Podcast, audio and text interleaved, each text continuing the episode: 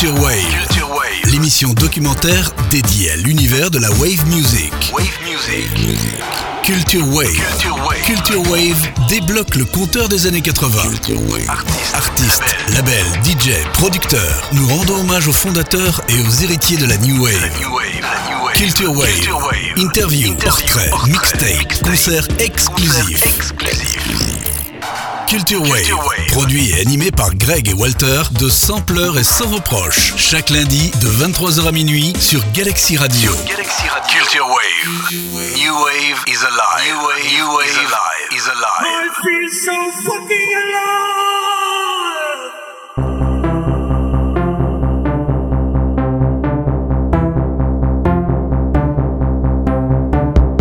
Bonsoir à toutes et à tous. Vous souhaite la bienvenue pour le deuxième volet de l'émission Culture Wave. Culture Wave veut rendre hommage à la musique New Wave. Cette grande époque et celles qui ont suivi seront à l'honneur dans notre nouvelle émission. La mécanique de Culture Wave est binaire. La semaine dernière, c'était un Culture Wave Mix. Ce lundi, vous avez droit au tout premier format documentaire consacré à un groupe que l'on vénère. Un mot, trois chiffres, front de 4-2. Synonyme d'innovation musicale, d'énergie incroyable, de création d'un genre ayant bercé nos adolescences. L'électronique body music, l'EBM, front de K2, quatuor bruxellois génial fondé en 1981 par Daniel B, qui travaillait dans Prothèse, Patrick Codenis et Jean-Luc Demeyer qui y avaient déjà leur projet Underviewer, et ils sont rejoints plus tard par Richard 23. La motivation des frontmen les a emmenés sur 8 albums totalement cultes et plusieurs centaines de concerts aux quatre coins du globe. De 1981 à 1991, ils tracent un chemin impressionnant avec les albums Géographie, le surpuissant No Comment, Official Version, Front by Front et Tyranny for You. C'est un virage pour Front de 4-2. L'instinct offensif des années 80 se déporte peu à peu vers des sonorités moins brutales et des arrangements encore plus complexes. En parallèle, l'imagerie du groupe quitte une forme de radicalisme et se conforme à une certaine idée du succès qui grandit. C'est tout à leur honneur, puisqu'ils ne céderont jamais à la facilité. Le travail reste toujours d'une énorme qualité. Exit le côté paramilitaire sur les albums Up Evil et Fuck Off en 1993. Le groupe s'ouvre petit à petit à certaines collaborations avec Underworld par exemple et résiste aux maisons de disques. Mais ils en payent le prix en interne. Les membres profitent alors davantage avec leurs projets parallèles. Le huitième album des 242, Pulse, sort en 2003. C'est le dernier compte-rendu d'un groupe ayant influencé énormément d'artistes, même les plus connus, comme Peter Hook, Trent Reznor, Brian Warner, les U2, etc., etc. La reconnaissance est unanime chez ces artistes et aussi dans le public composé d'anonymes. Front de K2 exhale une excellente manière de vivre la musique électronique. Leur force de frappe est réellement palpable sur disque. Mais elle vous envahit lorsqu'ils sont sur scène. C'est un déluge d'énergie dynamique et ressource n'importe quel spectateur. S'ils laissent de côté les studios car le groupe ne créera jamais plus de nouveaux titres, les scènes sont largement honorées avec les nombreux concerts que Front de K2 vous offre. Chaque membre du commando a sa place. La magie opère dès les premiers sons sortant des murs d'enceinte. Tout vibre. Le public frénétique sait qu'il va passer la prochaine heure et demie dans un show intense. L'anticonformisme, la puissance, le génie, l'innovation, l'originalité sont autant de qualificatifs cramponnés à Front de 4-2. L'équipe de Sampler s'en approche. Culture Wave respecte dans sa totalité le travail exceptionnel des frontmen et s'est jointe à un véritable ami, un amoureux sincère des sons électroniques, Jean-Luc Marchal de synthpop80.com pour interviewer Jean-Luc Demeyer et Patrick Codenis lors du concert de Underviewer à Liège le 2 septembre dernier. Profitez de ce premier documentaire Culture Wave entièrement dédié à l'univers de Front de 4-2. Culture Wave Interview. Bonjour Patrick et Jean-Luc et tout d'abord euh, grand merci de bien vouloir répondre aux questions euh, que j'ai à vous poser ici pour euh, Sampler et sans reproche et pour Synpop 80. Alors Patrick, Underviewer a été votre premier projet, prix Front de 4-2. Comment s'est déroulée la rencontre entre Jean-Luc et toi? À cette époque en Belgique, en fait, euh, c'était très difficile de monter un groupe, surtout en musique électronique. ou même en rock, parce qu'il n'y a pas un marché de musiciens vraiment en Belgique. Donc euh, déjà, au début des années 80, les premières machines à prix si tu veux, les premiers synthés étaient autour de 10-15 000 francs belges. Donc à ce moment-là, j'ai commencé moi à faire de la musique, Daniel en faisait de son côté, euh, et Jean-Luc en faisait de son côté aussi. J'étais à l'école avec son frère. Il m'a dit, écoute, moi, mon frère, il joue de la basse et il a une petite boîte à rythme. Ça l'intéresserait qu'on se rencontre. Et on était tous les deux des fans de Wire, hein, mhm. un groupe à l'époque, donc on s'est un peu connecté sur ce truc-là. Et tous les deux aussi fans de musique électronique. Donc on avait envie de faire de la musique électronique alors. Euh, Marc m'a présenté Jean-Luc qui m'a dit écoute je suis chanteur et je, joue de la basse mais je ne dois pas nécessairement jouer de la basse sur scène. Et euh, on a commencé à travailler sur les petits morceaux que j'avais, mais à l'époque, bon, il n'y a pas de musicien dans ce groupe, hein. donc c'était vraiment des bruitages. Et euh, j'étais assez étonné à quel point Jean-Luc savait chanter sur du bruit tu ou sur des, sur des morceaux qui n'étaient pas faciles. Donc il a une faculté en tant que chanteur, si, il chante bien aussi, je trouve, il écrit bien ses textes. Mais je crois qu'une de ses particularités, c'est d'avoir pu, dès le début, travailler avec des sons qui n'étaient pas des mélodies faciles nécessairement. Tu vois? Parce que euh, ce qu'on va jouer ce soir avec Underview, c'est en principe les morceaux qui sont les plus sombres. Mais il y a aussi euh, un paquet de, de morceaux qu'on avait fait qui étaient des trucs assez inécoutables, puisque moi, j'étais un grand fan de Throbbing Gristle et des musiques industrielles du genre. Et donc, euh, Jean-Luc s'est adapté un petit peu à, l'ambiance. On avait un grand atelier et puis euh, il avait son micro et on faisait de la musique avec un enregistreur à quatre pistes. Et voilà, on a démarré sur ça. L'album d'Underviewer aurait dû sortir avant celui de Front. Vous avez repris ici les sons d'origine et vous les avez remasterisés ou bien cela a été entièrement réenregistré? Je vais d'abord faire une première parenthèse parce que, par rapport à ce que tu dis, parce qu'en fait, assez bizarrement, Underviewer avait été signé par le même label que Front à l'époque, New Dance. Mhm. Et euh, comme moi j'avais plus ou moins tout terminé sur le 4 pistes, mais qu'on ne savait pas très bien comment masteriser, comment ça se passait avec, avec les, comment il fallait envoyer les bandes, comment est-ce qu'on faisait dans le business vraiment. Euh, le patron de New Dance nous a dit écoutez, euh, Daniel B a déjà sorti sur une compile un morceau avec prothèse et euh, Body to Body de Front 242. Il va pouvoir vous aider. Et donc on est parti chez Daniel que je connaissais déjà du magasin où il travaillait. Et avec Daniel, on a masterisé, si tu veux, les deux, le premier single d'Underviewer. Et à l'époque, Daniel nous avait dit écoutez les gars, moi j'aime assez bien ce genre de, musique, on est à peu près dans le même feeling. Je viens de sortir Body to Body, mais j'ai pas, j'ai pas de chanteur, j'ai pas non plus. J'aimerais bien avoir des gens qui travaillent avec moi. Il était tout seul. Et euh, dit j'ai commencé un travail un petit peu autour d'un morceau ici. Est-ce que ça vous intéresserait de travailler avec moi? On a commencé à travailler sur ce morceau, Jean-Luc et moi, alors que le single de Underviewer était prêt. Mm-hmm. Et ce morceau c'était Human. Et en travaillant ensemble, on s'est dit, waouh, putain, ça, ça de la, dash, ce machin, ça, ça, va vraiment péter. Et on a décidé de d'abord sortir Human avant de sortir le single de Honor Et, et, une fois que ça a démarré, euh, Human était, euh, je crois, numéro 2 ou 3 dans toutes les radios libres à, Bruxelles. Euh, ça a vraiment marché. Et Underview n'a jamais, jamais, jamais sorti son single, si tu veux. Mm-hmm. mais pour revenir à la manière dont on a travaillé, j'ai récupéré sur le 4 pistes les pistes originales des morceaux et j'ai retravaillé avec des instruments euh, plus modernes si tu veux. Donc j'ai gardé ces pistes-là. Hein. Donc ces pistes-là sont toujours existantes dans la structure. Évidemment c'était plus facile de couper, de refaire un refrain, etc.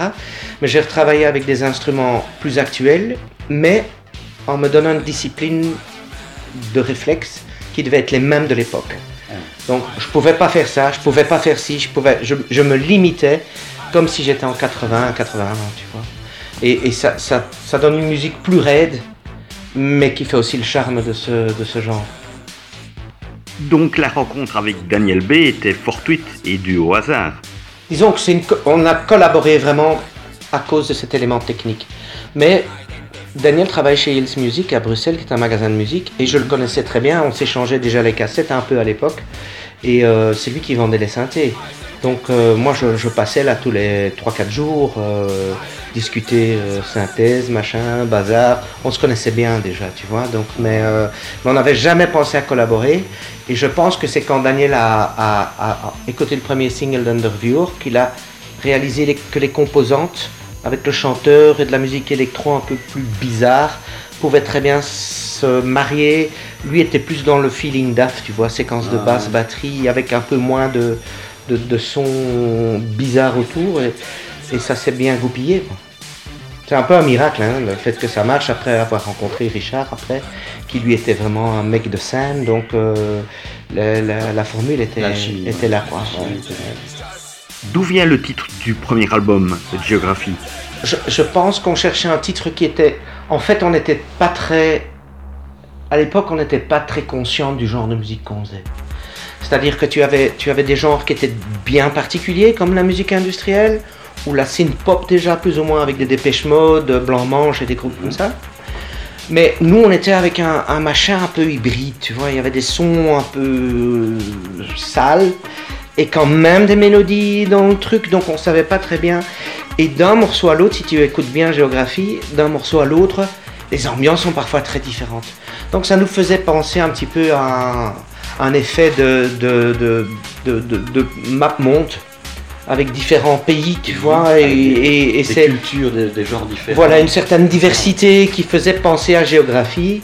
Le fait qu'on travaille aussi graphiquement avec de la sérigraphie et que donc tu as, des grosses taches comme ça, tu vois, qui font un peu comme des bords de, de pays, etc.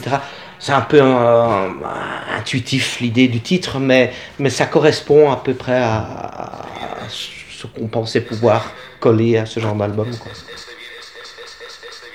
L'idée de jouer sur le côté paramilitaire qui était en adéquation avec votre musique et le concept de commando qui est cher à votre démarche, était-ce une manière d'attirer l'intérêt des médias, vu le peu de moyens en votre possession à cette époque? Je pense que oui, je pense que vraiment, euh, il y a plusieurs effets dans cette histoire de, de look euh, paramilitaire ou militaire ou pseudo-militaire. Je pense que le premier point, c'est qu'effectivement, il fallait choquer. Si tu voulais un peu passer au travers du machin, tu vois, il fallait choquer, personne ne nous remarquait, il fallait qu'on ait... Et, la musique à l'époque, le rock convenait du rock progressiste, il y avait eu le punk, mais, mais c'est ce côté agressif de la musique, c'était un truc qui nous attirait. On voulait... Les gens disaient, oui, la musique électronique, c'est un truc, euh, les mecs ne bougent pas, c'est mou. À l'époque, des pêches, euh, Mode même était un peu euh, poppy, comme ça, on disait. Et, et nous, on, on voulait que ça se muscle un peu. Et donc, l'image militaire, mais elle correspond aussi à l'époque de, de la guerre froide, hein, le bloc Est-Ouest. Donc, il y avait un- c'était des images qu'on retrouvait aussi dans les, dans les journaux télévisés. Et le dernier point qui était aussi intéressant à ce genre d'imagerie, c'est qu'à l'époque, il y avait ce qu'on appelait, il y en a beaucoup moins maintenant, mais des stocks américains ou des endroits où on vendait euh, du matos de l'armée, etc. Et c'était vraiment cheap d'acheter un, un t-shirt kaki ou une vieille veste de l'armée. Et les gars qui venaient nous voir, ils pouvaient s'identifier au groupe pour pas cher, tu vois. Pas besoin de s'habiller en dandy ou en, ou en, tu vois, en new wave ou un truc comme ça. Il y avait un côté très brut et très musclé de cette histoire de commando, guerre, machin. Et euh, on a eu beaucoup d'ennuis avec ça, parce que les, les- journalistes, tu vois, la musique en général, c'est pour se distraire. hein. Tu as le, slogan pour nos enfants rouler prudemment, mais tu pourrais presque l'appliquer à la musique. Donc, avoir ces mecs qui étaient assez agressifs sur scène, tout ça, ça, ça choquait un petit peu. Mais nous, ça, ça nous faisait effectivement une forme de pub, quoi. Ça c'était calculé un petit peu. C'est un petit peu pensé, oui. Il, fa- il faut faire ton chemin. Tu, Ouais, vois, ouais, tu sais, tu habites en Belgique. Tu en Belgique, tu n'as pas tout le support que les Anglais ou les Américains ont avec des firmes de disques et des, des gars qui sont compétents pour te faire des décors et des super ingénieurs et des producteurs. Tu dois vraiment faire avec les moyens du bord. C'est ça qui est génial, parce que vous y êtes arrivé, enfin, je veux dire...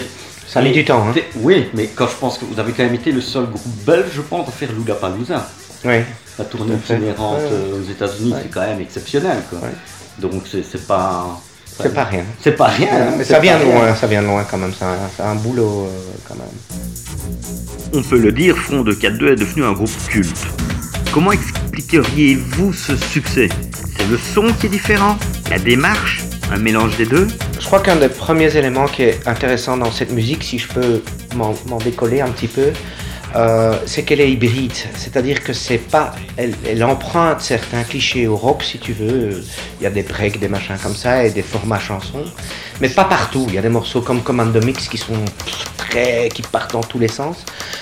Je crois que il y a beaucoup, on, on a été parmi les premiers à utiliser des sons, surtout avec du sampling, qui sont pas les sons habituels des recettes basse, guitare, batterie, etc. Donc on s'est écarté, si tu veux, du genre anglo-saxon.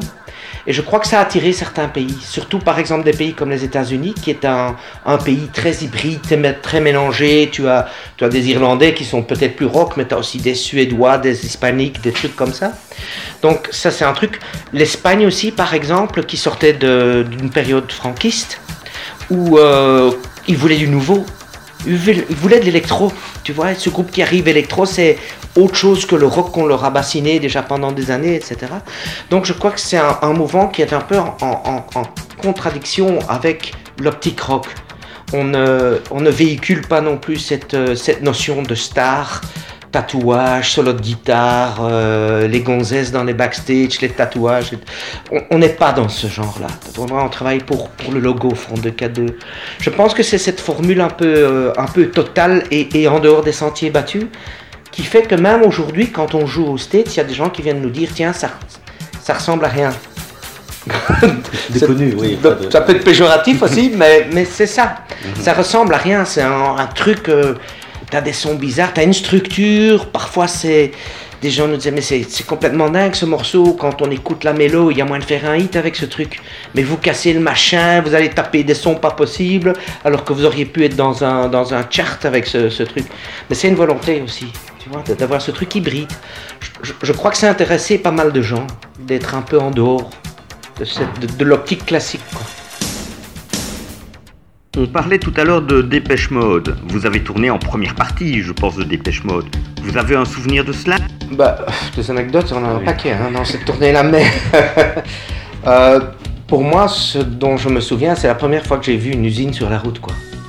A vraiment une usine, des semi-remorques, euh, des, flight cases avec des, des TV, des, des, des goals de mini-foot pour le, pour le personnel quand euh, tout était monté. euh, tous les comptables étaient là, du, merchandising avec des, comptoirs entiers. C'est vraiment une, usine sur la route, quoi, un truc vraiment pro. Au début, on, on, recevait rien, hein, Jean-Luc. Au début, on n'avait rien, on avait deux mètres devant la salle. Et- et une dizaine de spots, même pas, quoi. Et puis, on euh, ça a bien marché, ils se sont rendus compte qu'en fait, euh, comme support, c'était, assez chouette. Et euh, ils nous ont donné de plus en plus de matériel et de plus en plus de volume parce qu'au début tu peux pas jouer trop fort non plus pour pas être en compétition. Mais je sais que Martin Gore était venu à Bruxelles et qu'il avait entendu Unusual dans un, dans un café. Et que c'est sur base de ça qu'il avait aimé le morceau, qu'il nous avait invités pour, faire le support. Mais c'est, un gros truc, hein. c'est une grosse machine ça. Quoi. Donc moi, je m'en- à part les anecdotes fun en backstage et les, et les délires, c'est surtout aussi un apport professionnel, je pense, quand tu fais une tournée comme ça. T'apprends beaucoup.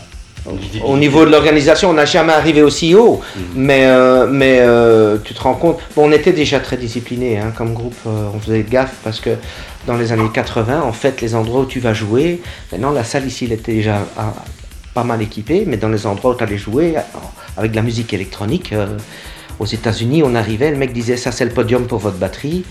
On disait on n'a pas de batterie, le gars ah, il devenait un peu fou et puis il disait vous pouvez mettre vos amplis guitare ici à gauche. On disait Ah, pas de guitare, mais vous n'êtes pas un groupe quoi, c'est pas possible quoi. Donc euh, c'était galère, c'était vraiment galère quoi. L'avenir d'Underviewer, d'autres concerts prévus en 2018 Un nouvel album? On a trois concerts qui sont prévus en Allemagne dans, et un, dans un gros festival. Donc, euh, ben, en fait, ce soir, on fait un peu le point sur où on en est avec la formule live. Donc, on a, on a, on a travaillé pour que ce soit, pour que ce soit bien. Et puis après ça, on, on, va un peu, on va un peu voir ce que ça a donné et ce qu'on peut faire pour améliorer le spectacle. Un album, euh, oui, il pourrait venir, ou il pourrait ne pas venir, on ne sait pas trop, parce qu'on est quand même fort occupé dans nos projets respectifs. Faire un nouvel album, ce serait pas évident parce qu'il faut un peu retrouver la naïveté de l'époque. Donc faut qu'on se- fasse un peu plus con, tu vois, comme à l'époque, un peu moins. Oui, parce qu'avec le temps, on est devenu vraiment très intelligent. non. Je pense que c'est, c'est- il, faut, il faut essayer de retrouver cette innocence. Je dis ça dans le bon sens, tu vois. De faire des, de ne pas avoir peur de faire des mélodies assez simples. Enfin, il y en a qui sont un peu plus complexes hein, dans le travail qu'on a fait, mais on peut revenir à, à, cette, à ce rapport direct à la machine, tu vois, et aux, et aux mélodies euh, un peu plus euh, synth-pop, tu vois. euh. donc, dans ce cadre-là, éventuellement, on pourrait refaire un deuxième album, ou alors virer tout à fait faire tout à fait autre chose, mais le, but pour moi, ce serait quand même de, si ça se fait, c'est de retrouver en fait cette, euh, simplicité et purisme de travail, tu vois. Euh, refaire un petit peu dans sa tête le chemin à l'envers et, euh, et se discipliner en se disant voilà, on va, on va essayer d'aller à l'essence des choses. On ne pas compliquer les choses. Mais c'est possible. Mais pour le moment, on est, on est tous les deux sur, sur d'autres projets, pour le moment en tout cas. Et je crois qu'on a encore un chemin à faire en live aussi. Enfin, dernière question. Si vous deviez retenir un mot ou une chose de tout votre parcours, cela serait? Moi, c'est euh, l'intégrité. Je pense que c'est ça le truc le plus important. Je crois qu'à certains moments dans notre carrière, on aurait pu faire le pas d'essayer de faire, entre guillemets, une musique un peu plus putasse. Euh, je crois qu'on est quand même toujours resté nous-mêmes. Et cette intégrité, c'est ce qui nous a sauvés. Parce que tu as des moments dans une carrière où tu vas très haut, tu redescends, tu remontes. Et euh, se lever tous les matins, me regarder dans le miroir et me dire ok ça va, je suis quand même encore cool avec ce groupe, c'est un truc qui tient la route. Euh, les gens que, comme vous que je rencontre, etc., je, je sens qu'ils ils- ils sont dedans aussi, tu vois. Donc cette intégrité, ça je trouve essentiel. Et je le sens pour tous les albums qu'on a fait. Non, je suis assez d'accord avec intégrité. Moi, le, le- le truc euh, principal au cours de cette carrière qui me viendrait à l'esprit, c'est l'ennui. C'est peut-être pas le plus évident. c'est euh, c'est un peu l'ennui et l'attente, en fait, l'attente, parce que, parce que finalement, dans, une carrière comme ça, il y a assez peu de temps finalement qui est consacré à, la création. Mais euh, attendre, euh, attendre, euh, attendre que l'inspiration arrive quand on est en période de création, parce que parfois elle n'est pas là, et si elle n'est pas là, tu peux danser sur ta tête, il n'y a rien de bien qui va sortir. Attendre que l'album sorte, attendre la prochaine. C'est euh, c'est pas une réponse très originale, parce que j'ai une fois entendu un membre des Rolling Stones qui a dit la même chose. C'est ma vie, attendre que ce soit celle de batteur. Merci beaucoup. Ouais, c'est Merci Jean-Luc. Je voudrais remercier ici tout particulièrement le collectif Léa qui m'a permis de réaliser cette in- interview. Euh, le collectif Léa, c'est en fait euh, un collectif qui s'occupe de- d'archiver tous les, formats électroniques et tous les sons électroniques de groupes et de prestations qui ont eu lieu en province de Liège, ainsi qu'évidemment Patrice Horner qui a fait toutes les photos euh, non seulement de l'interview mais également pendant le concert et qui sont toujours magnifiques comme d'habitude. Voilà, merci à tous, merci Jack François-Antoine, merci Terence Marquet, merci Léa. Je voudrais ici encore remercier tout particulièrement Patrick et Jean-Luc pour leur gentillesse, leur spontanéité, leur sympathie face à un individu qui était quelque peu stressé. Et bien sûr, un tout grand merci à Greg et Walter de Sans pleurs et sans reproche sur euh,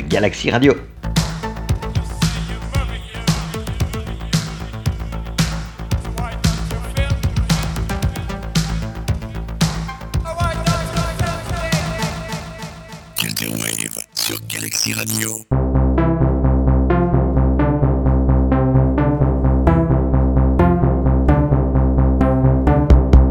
J'espère que vous passez un bon moment dans cette émission Culture Wave.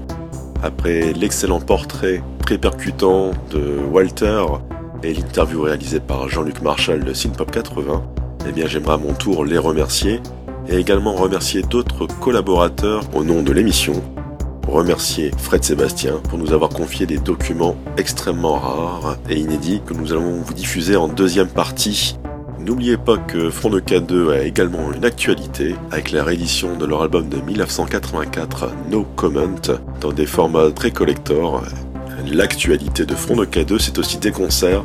Vous les retrouverez le 1er et 2 décembre à Bruxelles, à l'ancienne Belgique. Également, euh, le rendez-vous est à prendre pour ce qu'on appelle aujourd'hui le EBM Day. C'est le 24 février 2018, c'est un samedi soir et ils sont à Saint-Nicolas. En attendant de les retrouver sur scène très bientôt, je vous propose euh, un extrait des dernières productions sorties par les différents projets de Front de K2. Bien sûr, un extrait de la réédition de No Comment et également de l'album Ender Viewer, Wonder and Monsters. Ensuite, accrochez-vous à un document très rare enregistré à Bruxelles le 28 août 1985 dans une salle qui s'appelait La Gaîté. Ce concert est intégral et enregistré à partir de la table de mixage. Donc forcément, il y a un son extrêmement rétro, mais c'est aussi ça, la New Wave.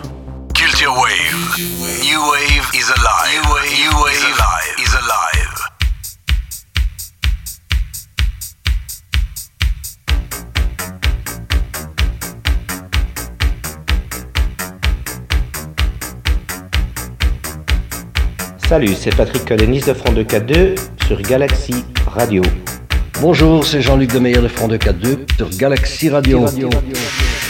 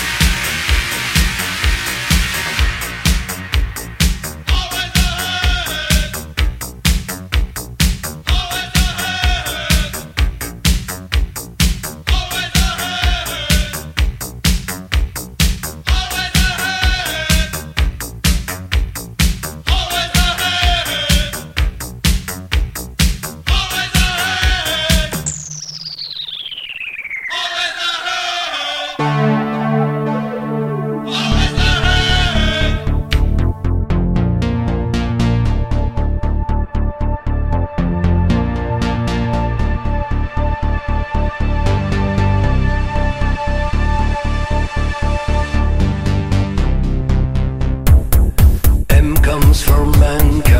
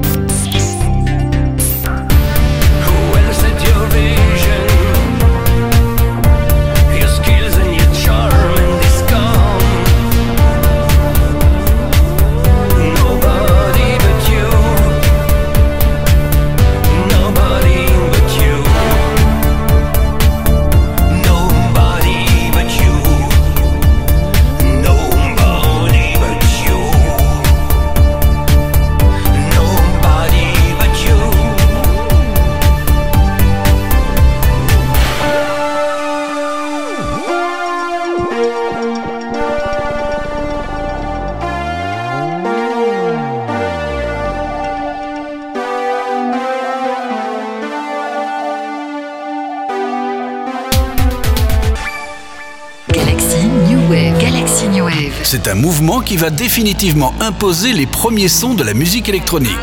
Dès maintenant, découvrez la web radio depuis le site officiel galaxyradio.fr et sur l'application mobile. Galaxy New Wave. La web radio voyage, voyage dans l'histoire des musiques électroniques.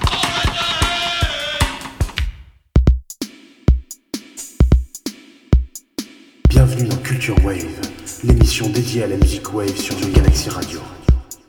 Culture Wave.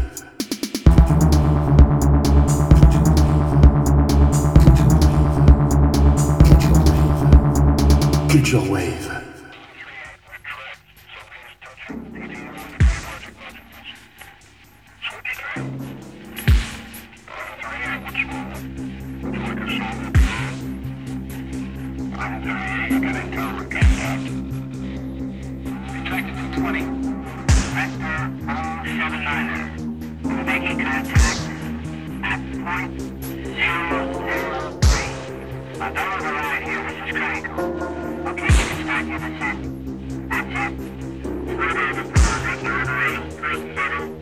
Place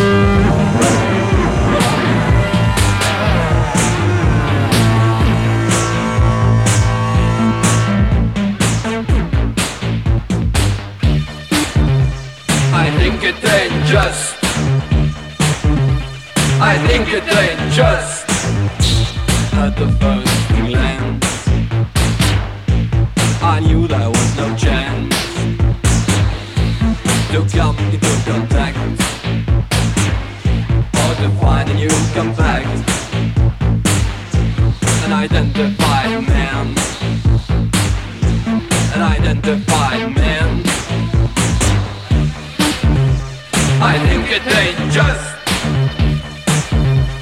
I think it dangerous.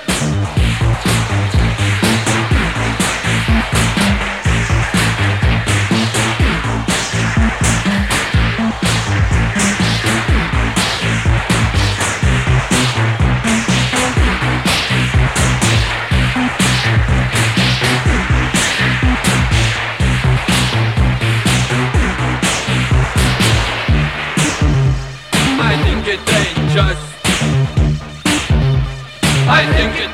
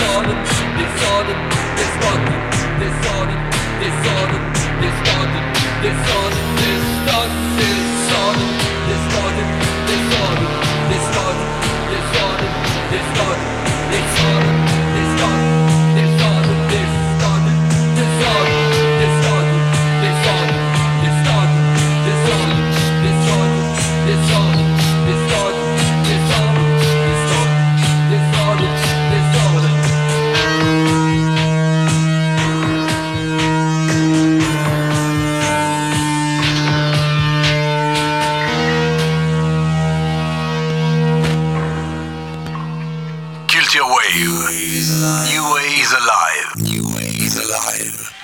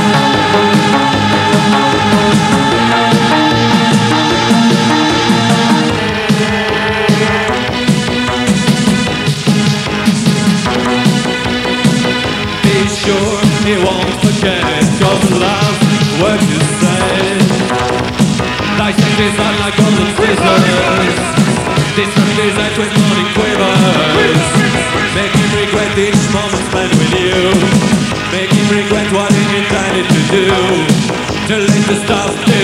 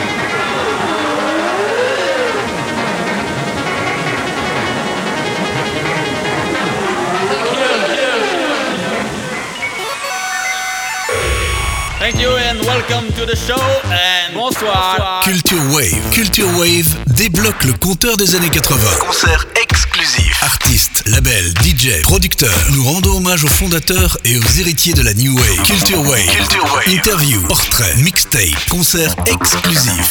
Culture Wave. Produit et animé par Greg et Walter de Sampleur et sans reproche. Chaque lundi De 23h à minuit. sur Galaxy Radio. Galaxy Radio. New Wave is alive. Is alive. New Wave is alive. New Wave is alive.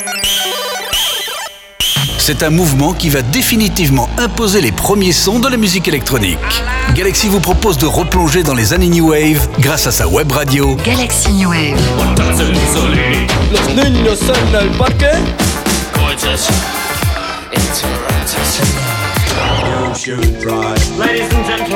Objet, étude, individu, sexe masculin. Numéro 4. Dès maintenant, découvrez la web radio depuis le site officiel galaxyradio.fr et sur l'application mobile. Galaxy New Wave. La web radio voyage, voyage dans l'histoire des musiques électroniques.